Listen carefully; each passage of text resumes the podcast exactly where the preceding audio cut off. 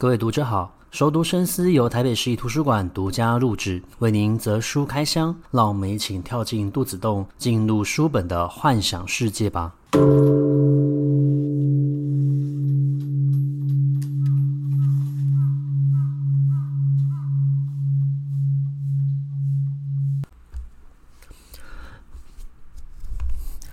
各位听众好，欢迎回到熟读深思。今天要分享的是一部小说，日本小说，它的作者是片冈祥。那么它的书名叫做《你的右手有蜂蜜香》。那想到蜂蜜呢，就会有一种动物就会跟它连接在一起，就是熊。那这部作品确实就是跟北海道熊有关。它是在描述有一个女主角，一个小女生叫做鱼子。那鱼子小时候其实她非常的调皮，他们的学校告诉他们。呃，千万不可以到外头去玩，因为有两只熊可能目前正在路上走，那可能会对路人产生危险。但是他跟一位男同学叫做纳智，还是相约一起出去玩，而且说了一个理由骗过他们的父母。结果他们出去玩的时候呢，真的就遇到了这个呃母熊带着小熊。那我们知道，其实，在大自然里面，母熊他们。或者说是母性的一个时候，他们对于小孩的那种小动物的一个保护的情感是非常强烈的，所以他就会把出现的人类都当成是敌人。这个时候呢，鱼子就受到了攻击，在他快要被熊掌扑到的时候呢，就有猎人从背后射杀了这一只北海道熊。那么这件事情其实对于鱼子来说，它是一个打击，有点算是一种心理创伤。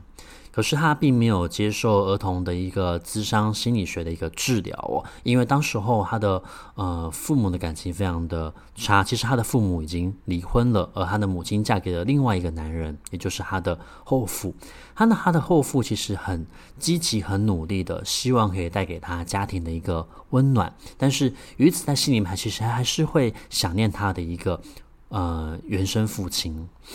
那当然的，鱼子的个性也会决定他所做的很多的行为。例如，他觉得这只母熊原本是不会死的，原本他们或许被发现的时候会被赶回到大自然的森林里面去，继续过着他们的一个悠闲的生活。但是却因为他的出现，那么让人类以为他是有敌意的，因此才会开枪将他射杀。那留下来这一个北海道的小熊呢，它后来被人类取名叫做雪之介，并且被送去了呃仙台那个地方的一个动物园。鱼子也为了想要见到这一只小熊呢，就骗了他的父母要跟同学露营，然后自己一个人买了新干线的票，就跑去仙台的运动园，甚至进入到栅栏里面去。那当然这件事情还是被发现了，他的呃。继父还有他的母亲都非常的生气，认为他从头到尾都没有好好的反省自己的一个行为。可是这件事情却让鱼子更加下定决心，他一定要把这个小熊救出栅栏，让他回归到真正的野外去生活。因为他认为，小熊之所以现在会失去自我，然后只能够关在动物园里面，被他人当作是一个观赏的对象。这原因都是出自他的身上，是因为他而造成了现在的这一个情况。后来鱼子呢就决定要成为动物园里面的饲育员，他也非常的努力读书，然后一步一步的进入到了动物园去工作。刚开始可能是去负责照顾这些所谓的一个可爱动物，那后来才慢慢的有机会可以成为这一只雪之介的照照顾员。那在这个故事里面呢，呃，鱼子他就是因为这一个小时候的意外，他就觉得自己可以听见熊的声音，因此他一直觉得自己可以跟雪之界直接的沟通。他甚至觉得人类帮这个小熊所取的名字，并不是他真实的名字，他真实的名字呢，只有母熊才会知道。而其实，在大自然里面，这一些所谓的动物，他们是没有所谓的名字的。这些名字的设定是有人给予他们的，因此你会发现到，在这个小说里面，其实它反映出了很多的一个议题，而这些议题呢，非常值得我们可以透过这一次的一个节目来跟大家进行一个讨论。首先呢，就是鱼子他在小时候目睹了母熊在他的面前死亡，这件事情其实是对他的精神产生打击的。但这个打击当然就会形成所谓的创伤后的一个压力症候群，可是却没有大人发现到，他们只觉得他只是被单纯的吓到而已，没有让他接受儿童的一个心理咨商。那我们在熟读深思前面的节目，其实也有讲到像这样子的一个儿童智商的一个重要性。例如说，回忆中的一个玛丽，其实多数的儿童、多数的小孩，他们在受到创伤或者说是心理上面的一个震撼的时候，他会透过幻想去解决这件事情。有些时候，他会去说服自己。没有发生这件事，有些时候他是会产生幻觉，看到不存在的一个事物，还会将自己内心所承受的这一些压力，透过幻觉的一个方式呈现出来。那我认为鱼子他到底能不能够听见小熊讲话，是值得商榷的。或许他真的可以听见，他或许因此意外获得到了与动物沟通的一个能力。但也有可能是他透过自己的一个幻想，去假装自己有听见小熊的一个声音。那他为什么要这样子做呢？就要反映出另外一个主题，也就是我们每一个人其实，在做错事情的时候，都会产生赎罪的一个心理。那这个赎罪的心理呢，是会让我们做出很多意想不到的事的。好比说，你因此心里受到了一个折磨，你就想要做出补偿。那么，这正好就是鱼子的一个行为，他想要对小熊做出补偿，所以他极力的希望可以让这一只熊获得到自由。为了要让他获得到自由，他甚至不惜抛弃了自己唾手可得的一个幸福。以书中的一个例子来说，这个男学生。纳智在事情发生之后呢，其实跟鱼子慢慢的渐行渐远，因为他不知道究竟鱼子的心里面在想些什么事情。后来他的父亲也因为工作的关系，必须要搬家到东京，可是他一直很关心鱼子的一个下落，所以他选择了跟鱼子不同的一个道路。他认为自己可以成为一个兽医，因为兽医也同样可以照顾到这一些。动物，他非常的关心鱼子的一个下落，所以他后来也进入到了同样的一个动物园，甚至告白了。但是纳智的另外的行为，他也是属于赎罪，可是他赎罪的对象却是针对鱼子，因为他认为是自己当时候没有陪伴他，因此让他产生了这样子的一个创伤。他想要透过陪伴的一个方式去弥补这段时间的一个空白。而鱼子所做出来的赎罪，是他认为这只小熊想要得到自由，想要回到野外去做生活，因此他想尽了一切的一个办法，都只希望可以更靠近它，甚至为了它，他要做出一些犯罪的一个行为。同时，这在这部作品里面，他其实也探讨了动物照顾的一个呃理念。我们知道，在动物园的这一些动物，它们其实原本都应该要生活在大自然里面。可是，它或许基于一些原因，它被我们饲养在笼子里，而成为了被观看的一个对象。在这个作品里面，它其实就有讲到这一些动物，你照顾了它这么久，它对你是否真的具有感情？那么这些动物，我们照顾着它，一方面是给予了它好的一个生活环境，让它免于在野外求生竞争的时候死于其他更高阶的一个生物的一个兽爪之下。可是相对来说，我们其实也剥夺了它原本可以在大自然生存的一个本领。我们知道饲育久的一个动物，它其实会慢慢的丧失它原本原来的一些生物本能，它会产生依赖性。因此，很多的一个动物，它放养到野外之后呢，有些时候它会面临很蛮高的几率，它会失败，它会一直待在原来的放领地不走，因为它已经习惯了过着人类喂养它的一个日子，而没有办法在这个野外里环境里面呢生存下去。又或者，它身上因为沾染到人类的一个气息，因此它会被原来的一个呃同伴排斥跟排挤。因此，他们的论述就是在于今天所谓的一个动物照顾的必要性、合理性、合法性到底何在？而这样子的一个照顾，究竟是基于呃人类的一个需要，还是基于动物它原本的一个需要？而在这部作品里面呢，其实它还有一个最重要的核心概念，也就是鱼子的选择。其实，如果你看小说看到最后，你会发现到鱼子的每一次选择，他都是有选择的。他并非是一啊，他并非是要被一直往那个方向去做发发展的。其实，他可以选择不要放走小熊。其实，他可以选择就待在动物园里面照顾他。他也可以选择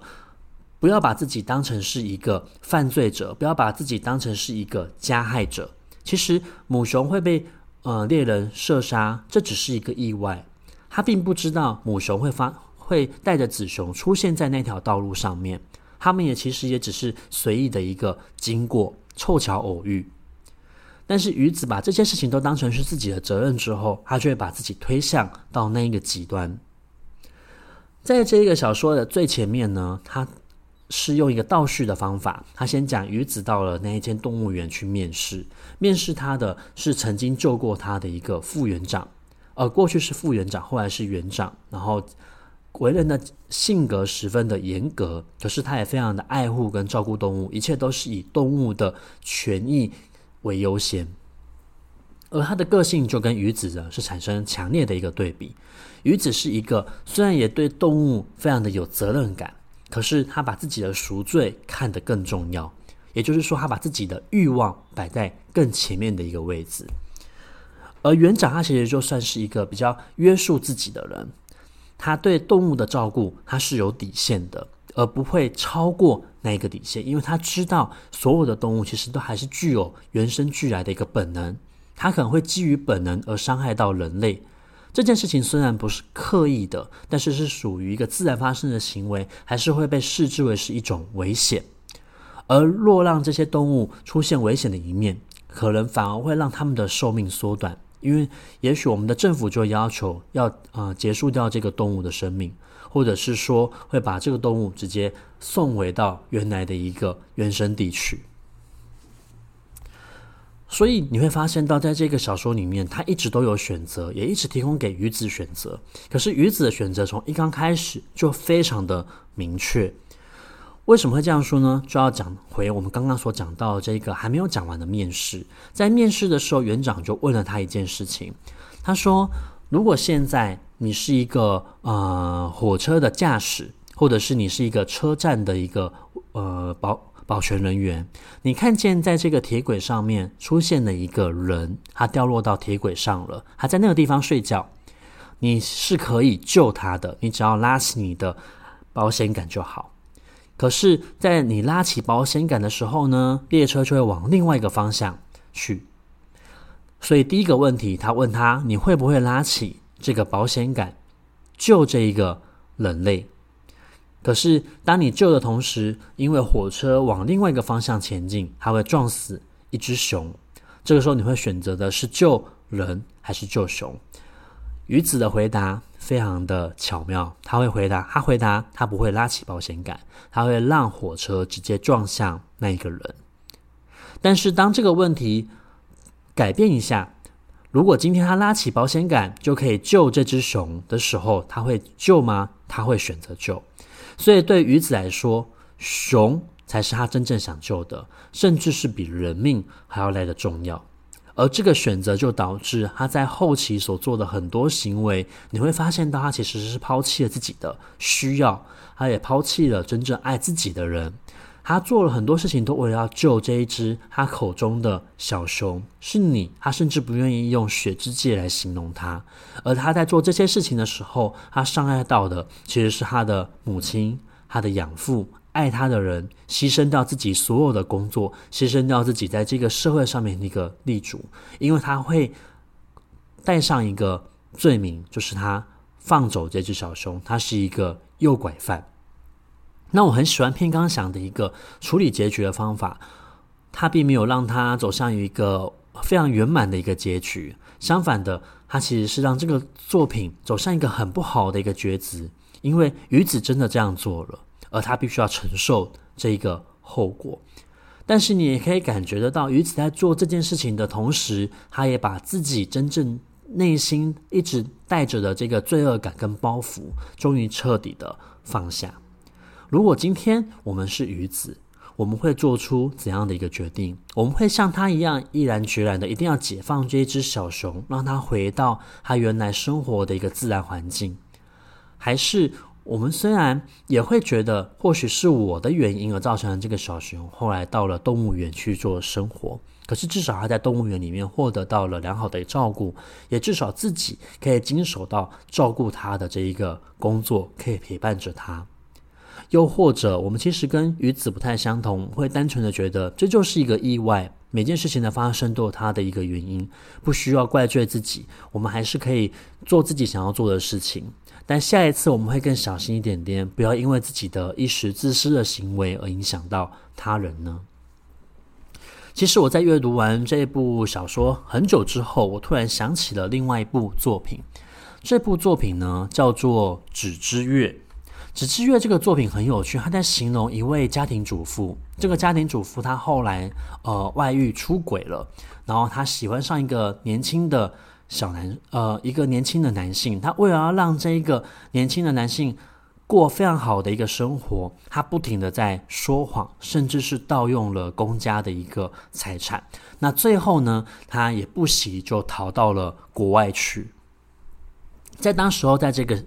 呃，作品里面呢，有一个非常有趣的角色，就是这一个呃调查的人。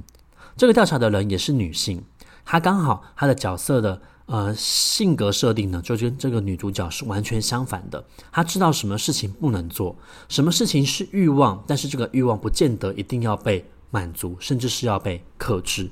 可是相对来说，呃，这个女主角她完完全全就是让自己往。另外一个方向去歪斜，甚至到最后是结局无法收拾，他没有办法拾起自己的一个身份，他必须要不停地逃。而纸之月他所描述的这个月亮，在这个角色的眼中，这个月亮其实是可以被剪下来的，它是完全不存在的，因为只要他想的话，什么东西都可以得到。其实这个角色的性格所呈现出来的设定，就跟在这一个。你的右手有蜂蜜箱里面的这个女主角是相同的，因为他们都是以自己的欲望、自己的需求、自己的满足为前提而去做所有的事情。那我觉得这个作品可以让我们去思考，嗯，究竟你会做什么样的一个选择？在这样的情况之下，你会把自己的欲望放在更前面的位置？还是你会为了要满足这个社会环境对我们的要求而做出部分的牺牲与让步呢？我觉得你的右手有蜂蜜香，虽然是一部呃简单简短，然后它也不算是很长篇的一个作品，可是它读完之后，却会让你有一种奇怪的感觉，你会觉得好像有什么东西被挑起来了，然后很需要花一点时间去思考它，是会在。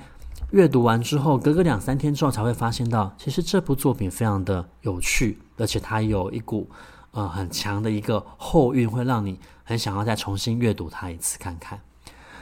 那今天的节目呃大概进行到这个地方。如果你喜欢我们今天的节目内容，也希望你可以分享给你的朋友，还有喜欢阅读的书友。那我们也希望下一次可以在空中与大家再次相会。那今天的节目就到这个地方结束，拜拜。